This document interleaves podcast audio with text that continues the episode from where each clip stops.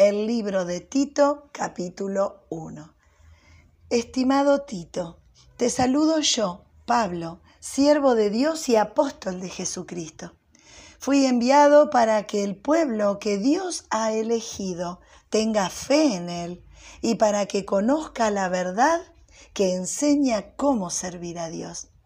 La meta es que tengan la esperanza de vida eterna que Dios prometió desde antes que el tiempo existiera. Y Él no miente.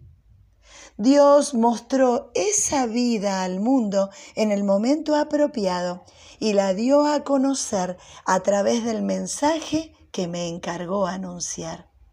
Hago este trabajo por mandato de Dios, nuestro Salvador. Mi verdadero Hijo en la fe que compartimos, que la paz y las bendiciones de Dios nuestro Padre y de nuestro Salvador Jesucristo estén siempre contigo. Te dejé en Creta para que pudieras terminar lo que quedaba por hacer y nombraras ancianos líderes de la iglesia en cada pueblo. Como te dije, un anciano líder debe tener estas cualidades. Una reputación sin mancha, fiel a su esposa e hijos fieles a Dios que nadie pueda acusar de tener mala conducta ni de ser rebeldes. Un anciano líder debe vivir con honestidad porque está encargado de la obra de Dios. No debe ser arrogante ni enojarse fácilmente, ni tomar mucho vino, ni gustarle andar en peleas, ni ganar dinero de manera deshonesta. Al contrario, debe estar dispuesto a recibir en su hogar a los necesitados, hacer el bien, ser sensato y justo, hacer lo que agrada a Dios y tener dominio propio.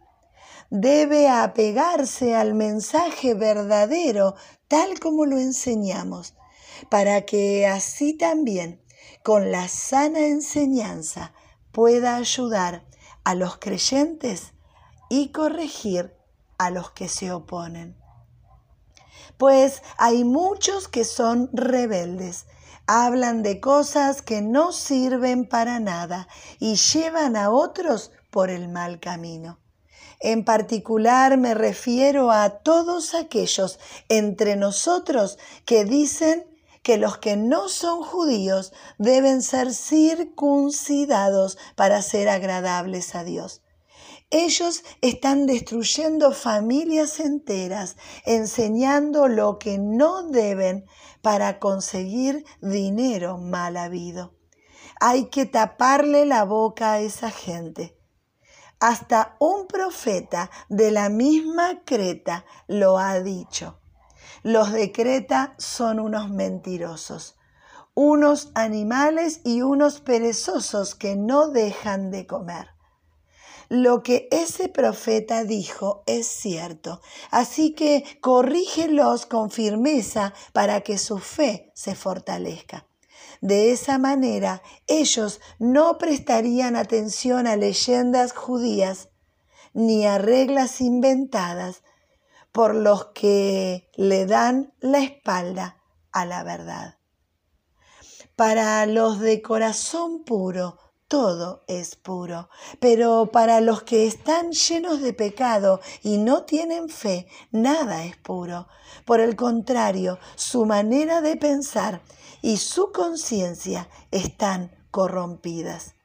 Dicen que conocen a Dios, pero todo lo malo que hacen muestra que no lo aceptan.